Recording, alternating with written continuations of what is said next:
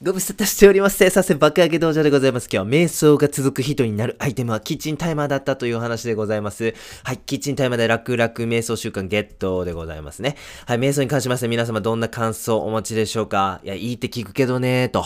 やってみようかなーと。うん、やってみたけどつまらないから続かなかったんだよねーと。いろんな感想をお持ちだというふうに思います。そんなあなたに朗報です。あるアイテムご紹介させてください。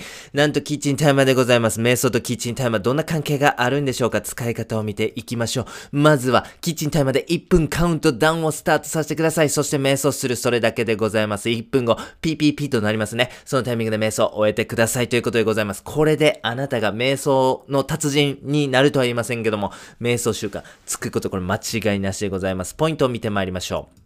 一つ目ですね。時間制限があればサクッとできるということでございます。まあ、1分ならやるか。まあ、そんな風にね、皆様思っていただけるんじゃないでしょうか。この1分ならまあやるか。これが習慣化につながっていくわけでございます。瞑想ってね、もう根本的に楽しいんですよね。テレビゲームが楽しいとか、何でしょう、スポーツやるの楽しいとかね。えー、それと同じ部類で瞑想楽しいっていうことなんですよ。本来的には。でも続かないですよね。で、この最初のハードル、瞑想が楽しいで気づいていただけるまでの最初のハードルを、この1分という時間制制限、これで超えちゃおうという作戦でございますね。二つ目のポイント、イフゼンプランニングと合わせてやってください。はい、イフゼンプランニングって何かと申しますと、習慣化形成の大正義とも言える、えー、テクニックなんでございますね。えー、めちゃシンプルでございます。〇〇したらバツバツする。〇〇したらバツバツする。これがイフゼンプランニングの全てでございます。例えばなんですけども、食事をしたら食器を洗う。ベッドから起きたら散歩に出る。お腹が空いたらスニッカーズということでございますね。このお腹が空いたらスニッカーズっていうのはですね、これ、イフゼンプランニングを知ってか知らずかですね、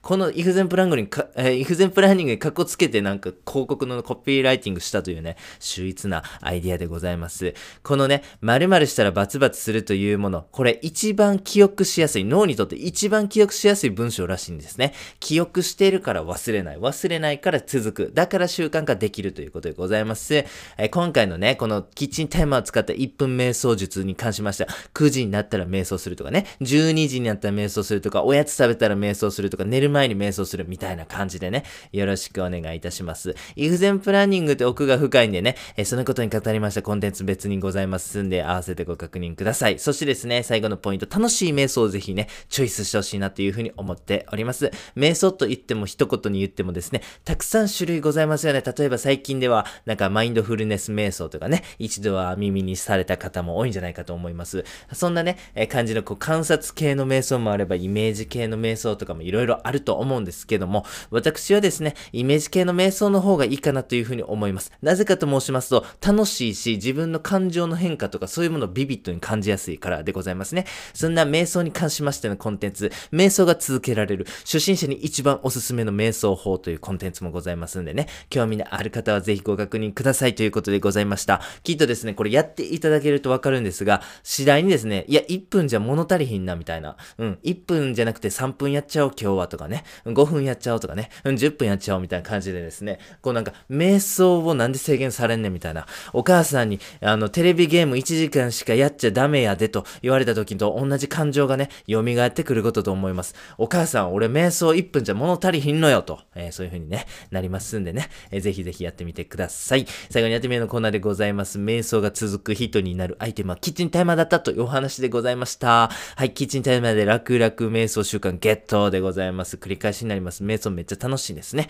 えー、サッカーやるの楽しい、野球やるの楽しい、ハンドボールやるの楽しい、テレビゲームでやるの楽しい、ゴルフやるの楽しいみたいな感じでございますね。それと同じ瞑想が楽しいということでございます。ただですね、何でしょう、テレビゲームってね、あの、すごいインスタントじゃないですか。なんかポチッとゲームやってね、それこそ初心者であってもね、例えばなんですけども、ね、なんかスプラトゥーンとか、あの、何でしょう、スマブラとか、初心者でもある程度面白くくないじゃ、面白いじゃないですか、一瞬、もうその瞬間からね。だからね、そのテレビゲームが面白いっていうのは、まあすごくわかりやすいんではございますが、瞑想が楽しいなって感じるためには、やっぱね、ちょっとね、ハードルがあるんですよね。そこの習慣化するまでが大変ということで。ね、そこで、この1分タイマーですよ。1分ならまあやっていいかと。で、やるうちにですね、徐々に徐々に積み重なり、そしてその敷地を超え、あれ？瞑想って楽しいなとなる仕組みでございます。ぜひ騙されたと思ってやってください。本日は以上でございます。ありがとうございました。